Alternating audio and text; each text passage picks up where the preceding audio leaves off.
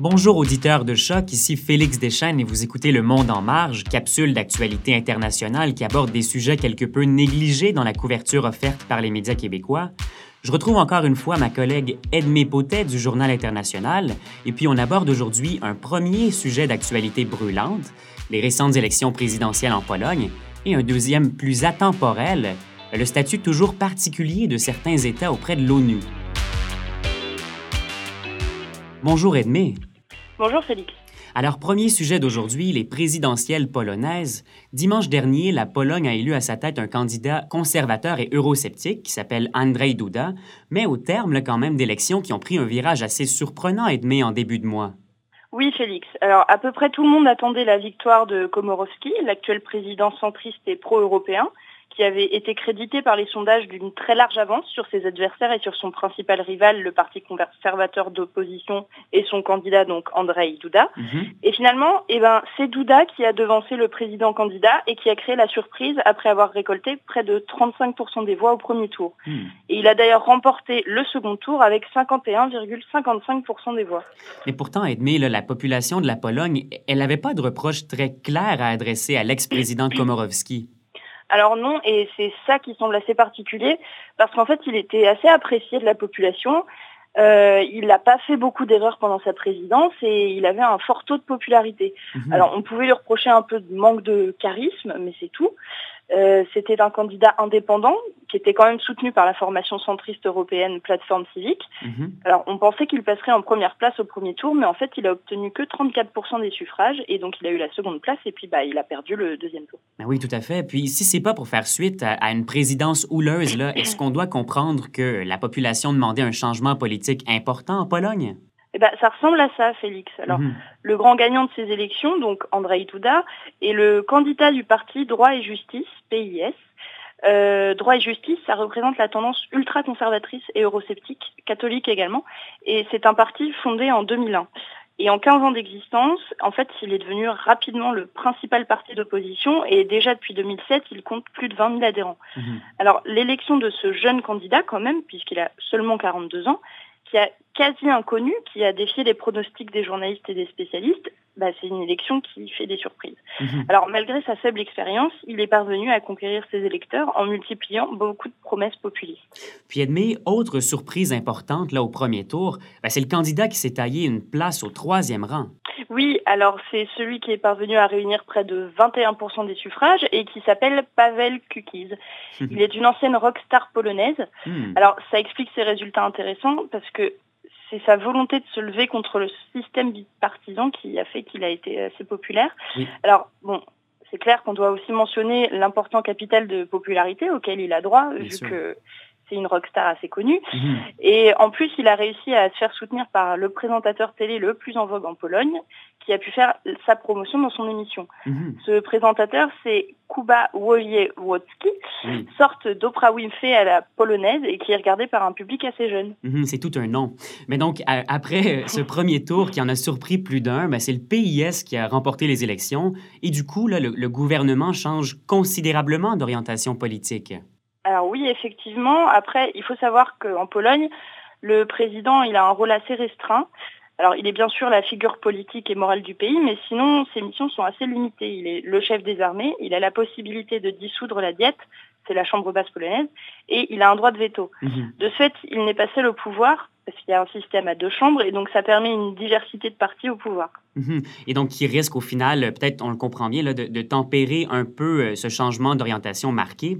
Ben, merci Edmé, et on se retrouve après ce court intermède musical.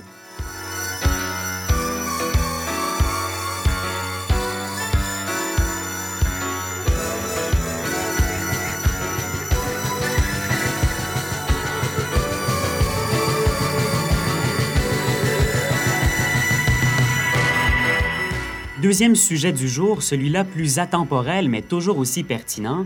On parle des États qui ne sont toujours pas reconnus pleinement par l'ONU, et puis euh, parmi eux, ben, il y en a certains qu'on ne soupçonnerait sûrement pas d'emblée. Donc, Edmé, on peut s'en douter, c'est pas n'importe quelle entité nationale qui peut se joindre à sa guise à l'ONU. Non, Félix. Alors, les procédures sont aussi strictes que ce à quoi on aurait pu s'attendre. Alors d'abord, il faut être reconnu comme un État pour entrer à l'ONU. On ne rentre pas si on est une région ou une ville.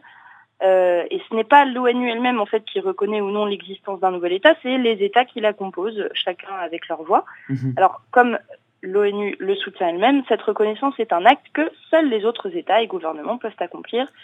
Pour devenir membre de l'organisation, l'État candidat doit être pacifique et présenter une demande au secrétaire général ainsi qu'une lettre dans laquelle il accepte tous les termes de la charte de l'ONU.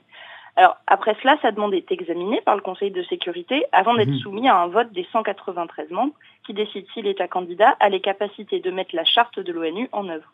Et euh, ce vote-là, même s'il n'est pas ouvert à tous, il est cependant bien loin d'être hermétique vis-à-vis des circonstances dans lesquelles l'État pose sa demande. Alors effectivement, Félix, le contexte dans lequel l'État demandeur tente de se joindre à l'ONU est assez tenu en considération. Mhm. On n'a qu'à penser aux adhésions à l'ONU en temps de sortie de guerre, par exemple. Ça a été le cas du Soudan du Sud, soit le dernier État à avoir rejoint l'organisation en juillet 2011 après avoir fait sécession de la République du Soudan, donc mettant fin à des décennies de guerre civile. En fait, il faut que le pacifisme soit stabilisé avant que l'ONU décide ou non de l'accepter en son sein. Oui, bien sûr. Euh, donc la question qui nous intéresse aujourd'hui, nous, c'est celle des États qui y sont partiellement reconnus. Oui, alors certains de ces États qui jouissent d'une reconnaissance partielle ne nous viendraient pas vraiment à l'esprit tout de suite. Mhm. C'est le cas du Kosovo, par exemple. Donc c'est un territoire serbe dont la population est majoritairement albanaise et qui a déclaré son indépendance en 2008. Alors à ce jour, elle est reconnue par 110 États membres de l'ONU et par Taïwan. Mais le Kosovo, c'est pas à cause, par exemple, de, tendances irresponsables de son gouvernement ou bien de, de pratiques répréhensibles explicites qu'on lui accorde pas une reconnaissance totale? Eh bien non, il faut en fait comprendre qu'il y a de, beaucoup d'enjeux qui se cachent derrière cette indépendance. Et c'est des enjeux qui touchent même directement l'Union européenne, en fait. Mhm. La reconnaissance du Kosovo, ça pose problème à certains pays parce qu'ils ont peur de les légitimer, parce qu'ils ont aussi d'importants mouvements séparatistes sur le territoire. Alors, c'est le cas de l'Espagne, par exemple, qui ne veut pas trop l'indépendance du Kosovo parce qu'elle, elle a ses régions basques et catalanes qui demandent l'indépendance. Et on en avait déjà parlé d'ailleurs dans une émission précédente. Oui, tout à fait. Alors, il y a aussi deux des membres permanents du Conseil de sécurité. Donc, je rappelle qu'il y a cinq membres permanents, et donc là deux, qui sont la Russie et la Chine, qui euh, utilisent toujours leur veto pour déclarer que l'indépendance du Kosovo est illégale. Et en fait, c'est parce que la Russie s'était alliée à la Serbie pour demander une révision de la déclaration d'indépendance du Kosovo. Mhm. Rappelons que le Kosovo faisait partie de la Serbie avant. Et puis, il semblerait que le Kosovo préfère se rattacher plutôt à l'Albanie que de devenir un État souverain. Ce qui rappelle quand même à, un certain point le, cas de l'annexion de la Crimée qui, qui s'est annexée à la Russie. Alors, à certains égards, oui. Et euh, même s'il ne devenait pas souverain, le détachement définitif du Kosovo, donc euh, qui serait reconnu pleinement par l'ONU, ça serait une deuxième perte conséquente du territoire serbe après l'indépendance du Monténégro. Donc c'est ça aussi qui rend les négociations assez compliquées. on, peut, on peut bien le voir, euh, nous aussi. Maintenant, un autre État qui est dans cette situation floue, Taïwan, qui n'est pas sorti totalement de son passé, Edmé. Oui, alors Taïwan, c'est assez complexe. En fait, l'île a été gouvernée par la Chine en 1895, puis par le Japon jusqu'en 1945, et puis mhm. ensuite par la République de Chine. Alors la République de Chine, c'est différent de la République populaire de Chine qu'on connaît si bien. Et en fait, la République de Chine représentait le pays chinois à l'ONU jusqu'en 1971, mais ensuite c'est la République populaire qui a pris le gouvernement et la République de Chine s'est cantonnée juste à Taïwan, même si elle revendique toujours la souveraineté sur la Chine. En fait, mhm. donc, il y a deux Chines qui se sont rencontrées en 1993 pour créer la Chine unique, mais en fait, depuis 20 ans, Taïwan reste un État indépendant, même si ce n'est pas reconnu par l'ONU.